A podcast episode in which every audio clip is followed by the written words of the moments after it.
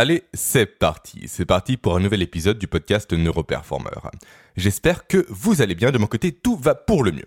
Alors pour commencer, comme toujours, petite case, oula, pardon, petit passage rapide, voilà, par la case de mes rappels habituels. Premier rappel pour vous informer que vous pouvez, vous, dès à présent, rejoindre mon programme 100% gratuit, le Challenge Brain 7, pour optimiser les performances cognitives de votre cerveau en seulement 7 jours, au travers de 7 petits défis quotidiens.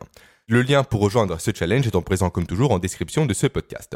Ensuite, deuxième rappel pour vous dire que vous pouvez également noter ce podcast, lui laisser un avis positif idéalement sur Apple Podcast pour justement faciliter la découverte de ce podcast à d'autres personnes qui pour l'instant ne le connaissent pas et qui passent, qu'on se dise entre nous, hein, très clairement à côté d'informations véritablement géniales qui changent son rapport à la performance professionnelle. Et je dis ça en toute modestie, bien évidemment. Et ensuite, euh, dernier petit rappel pour vous dire que vous avez accès, comme toujours, et gratuitement également, à mes notes que je prends moi au quotidien pour optimiser mon organisme, mon cerveau, mes fonctions digestives, ma mémoire et j'en passe, le tout dans un but de performance professionnelle. Et là, comme toujours, le lien est présent en description de ce podcast. Voilà pour la case rappel. Maintenant, qu'allons-nous faire? Eh bien, nous allons continuer ensemble à une, thématique qu'on a commencé il y a maintenant quelques semaines en arrière, à savoir la thématique des biais cognitifs. De tous ces, euh, comment dire, ces mécanismes du cerveau, tous ces ancrages du cerveau hérités de notre passé, qui viennent influencer directement aujourd'hui, négativement en général, nos prises de décision, ce qui donc nous conduit à faire des erreurs potentiellement jour après jour. Et comme vous le savez, la capacité à prendre des décisions est clé aujourd'hui pour performer, car la vie que vous avez vous actuellement est uniquement la résultante de la somme des décisions que vous avez prises de par le passé. Très bien. Avant de commencer le nouvel effet que nous allons voir aujourd'hui, le nouveau biais que nous allons voir aujourd'hui, à savoir l'effet de halo, j'aimerais refaire rapidement un petit, euh, un petit détour par le biais que nous avons abordé la semaine dernière, à savoir l'effet Dunning-Kruger. Effet Dunning-Kruger qui, pour rappel, est l'effet cognitif qui fait que les gens les moins compétents dans un domaine se pensent compétents dans ce domaine en question, alors que les gens les plus compétents sous-estiment leur niveau de compétence. Et là, je trouve que l'on baigne actuellement en plein dans l'effet de Dunning-Kruger avec le conflit qu'il se passe entre l'Ukraine et la Russie.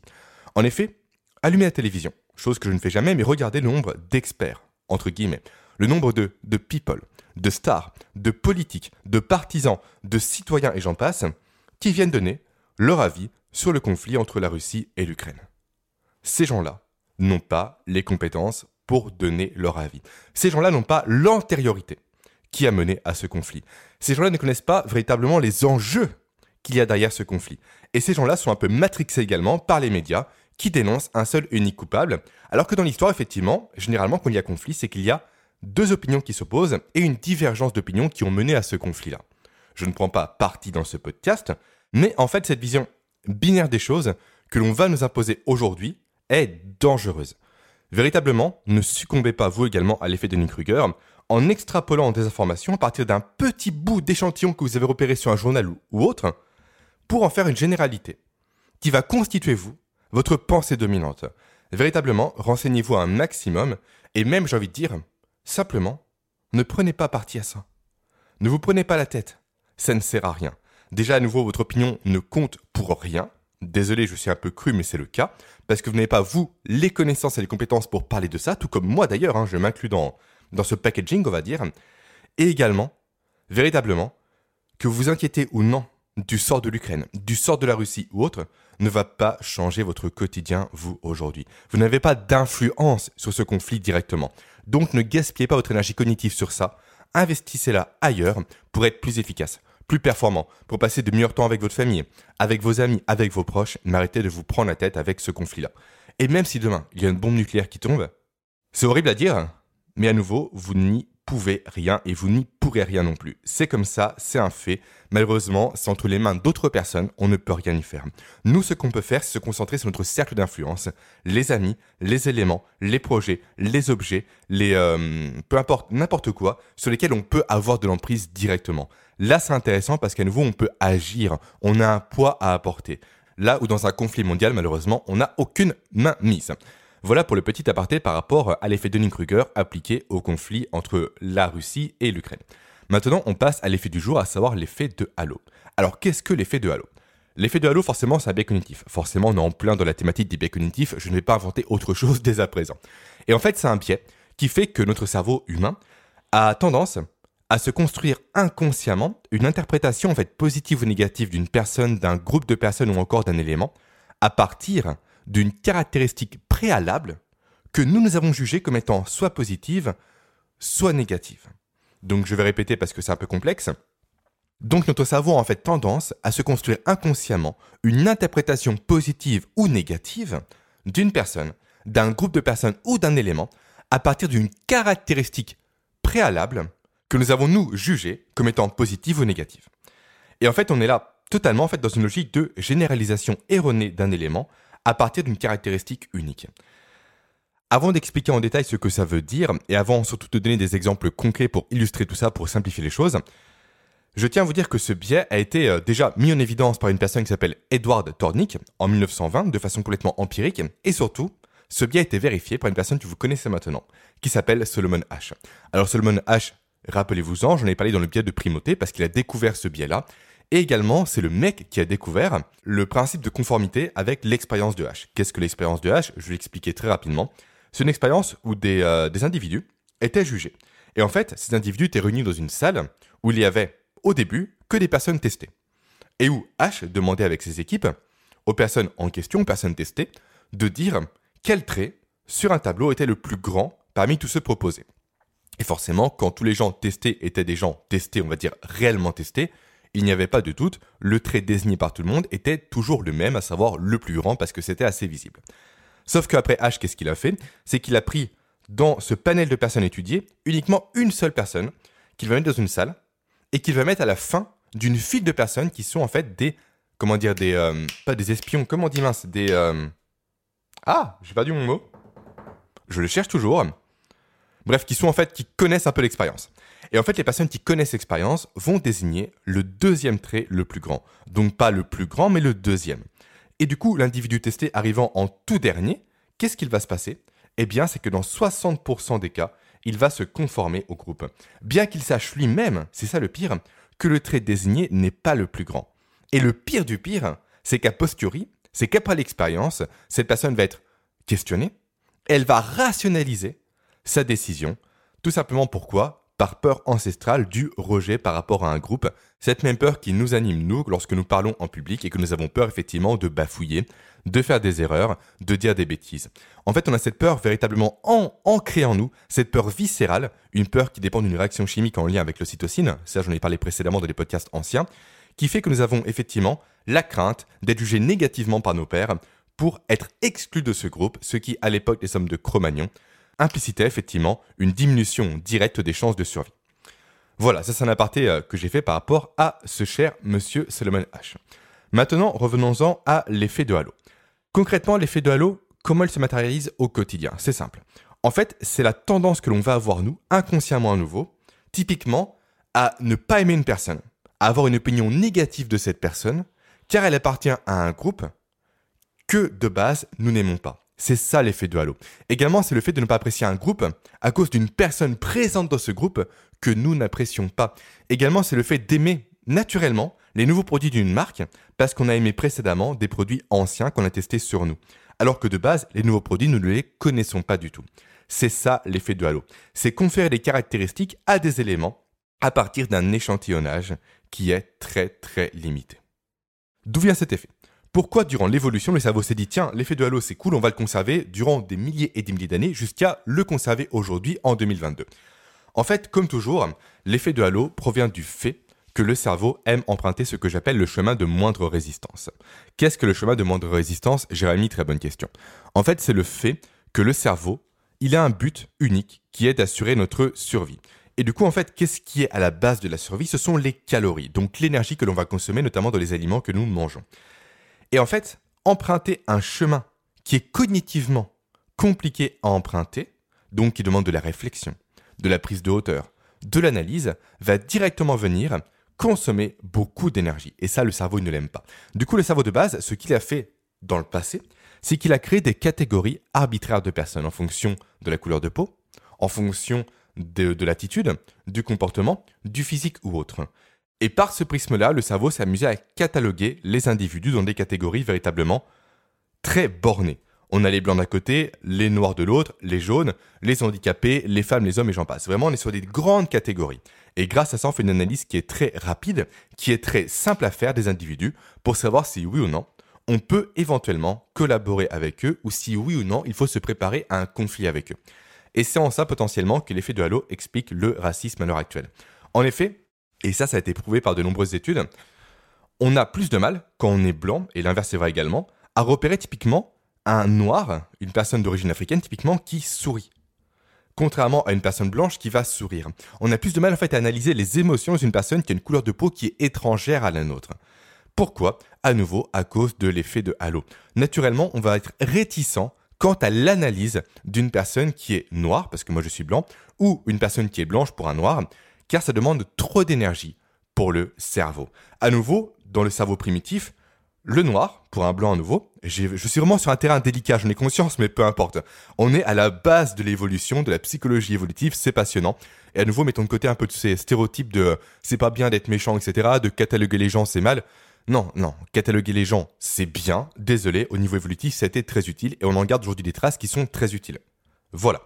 Donc, à nouveau, il est plus complexe au niveau cognitif de comprendre l'autre que de comprendre un semblable à soi.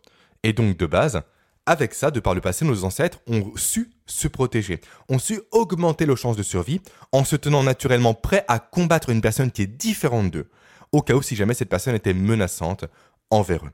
Et en effet, c'est toujours plus pratique d'être prêt au combat que de ne pas l'être. Pourquoi? Parce que si jamais la personne attaque, quand on est prêt, on peut riposter. Si on n'est pas prêt, on meurt immédiatement.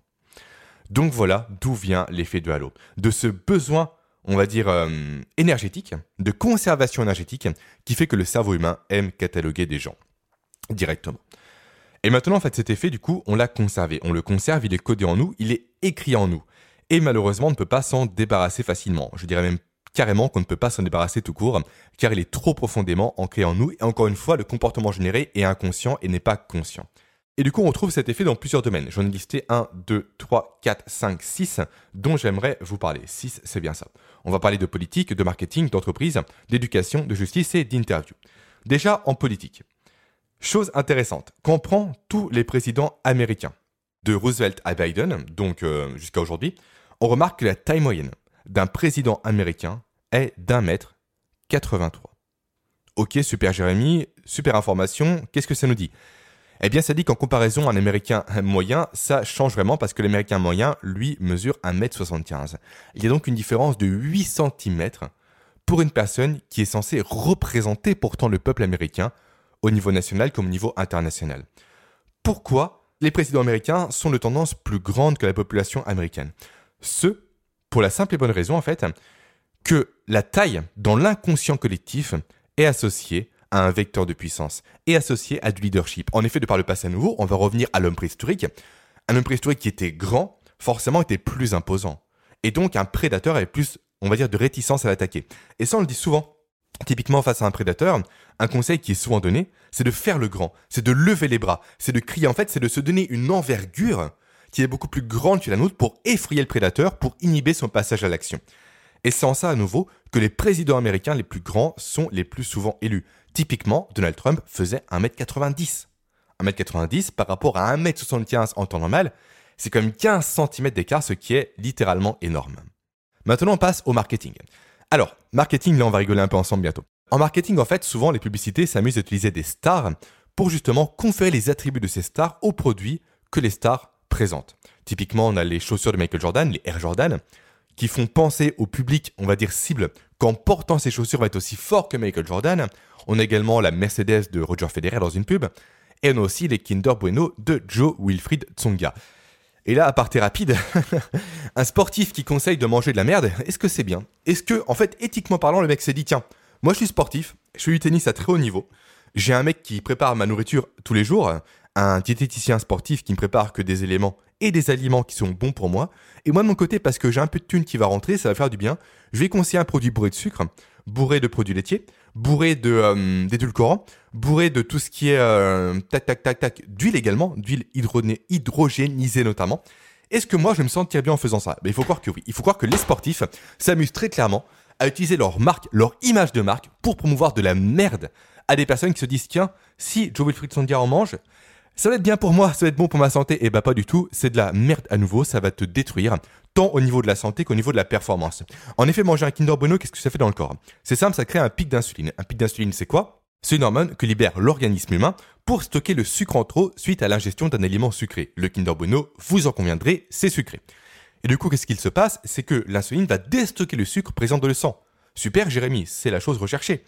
Oui et non, parce que du coup, à cause de ça, le taux de sucre dans le sang de base va littéralement chuter, ce qui va créer ce qu'on appelle une hypoglycémie réactionnelle. Qu'est-ce que c'est, Jérémy? Très bonne question. En fait, c'est le fait que le corps n'a plus assez de sucre pour être efficace. Et vu que le carburant premier du cerveau, eh bien, c'est le sucre, le glucose pour être précis, automatiquement, s'en suivra quoi? Eh bien, une baisse de performance cognitive, une baisse de l'énergie, de la concentration, de la motivation. Et ça, c'est typiquement ce que vous ressentez vous potentiellement après un repas chargé le midi, à base de pain, à base de pâtes et j'en passe. Automatiquement, j'en mets ma main à couper. Même les deux d'ailleurs, soyons fous parce que je suis sûr de moi qu'après votre repas du midi, vous êtes fatigué. Vous êtes apathique. Vous n'êtes pas motivé. Vous travaillez au ralenti. Certes, il y a une notion de cycle circadien derrière ça, mais également il y a une notion d'hypoglycémie réactionnelle qui fait qu'à cause de ça, à cause de la consommation d'aliments non adaptés, vous allez vous vider le sucre présent dans votre sang, ce qui va créer un signal d'alerte dans votre cerveau et un manque de carburant pour ce dernier. Donc à nouveau, quand des sportifs qui ont une image à revêtir, une image à dégager, une image à assumer, promeuvent des produits de merde tels que les Kinder Bueno, ça me met littéralement hors de moi. Et en plus, ça joue sur un biais cognitif, l'effet de halo, qui fait dire inconsciemment chez vous, chez le spectateur moyen, super, c'est bon pour la santé parce que lui en promeut. Typiquement, c'est comme McDonald's qui sponsorise les équipes sportives. Mais franchement, de qui se fout-on? Depuis quand McDo, c'est bon pour un sportif? Bref, je me suis emporté, mais c'est comme ça. Alors ensuite, euh, on va se recalmer un peu, on va respirer, hop, on repasse en mode parasympathique non plus en mode sympathique, on se calme Jérémy. Maintenant, on va passer euh, à l'effet de halo appliqué à l'entreprise. Là, c'est intéressant notamment si vous, vous recrutez des personnes. En fait, l'effet de halo fait que un recruteur, que ce soit un, manager qui recrute ou un recruteur professionnel, va naturellement chercher à privilégier un candidat qui a fait la même école que lui typiquement, qui a les mêmes loisirs que lui. Et à l'inverse, il va avoir naturellement tendance à pénaliser une personne qui typiquement n'écoute pas la même musique que lui, une personne qui n'a pas fait la même école que lui, une personne qui ne lui ressemble pas. À nouveau, on est dans cette logique de catégorisation des individus. C'est soit noir, soit blanc, soit oui, soit non. C'est rarement nuancé. Donc typiquement, si vous, vous êtes candidat et vous voulez à tout prix vous faire recruter, optimisez ça avec l'effet de récence combiné à l'effet de halo. L'effet de récence dit qu'une personne va mémoriser plus facilement un élément qu'il a vu en premier. Donc un candidat qui va au premier au rendez-vous aura plus de chances d'être mémorisé.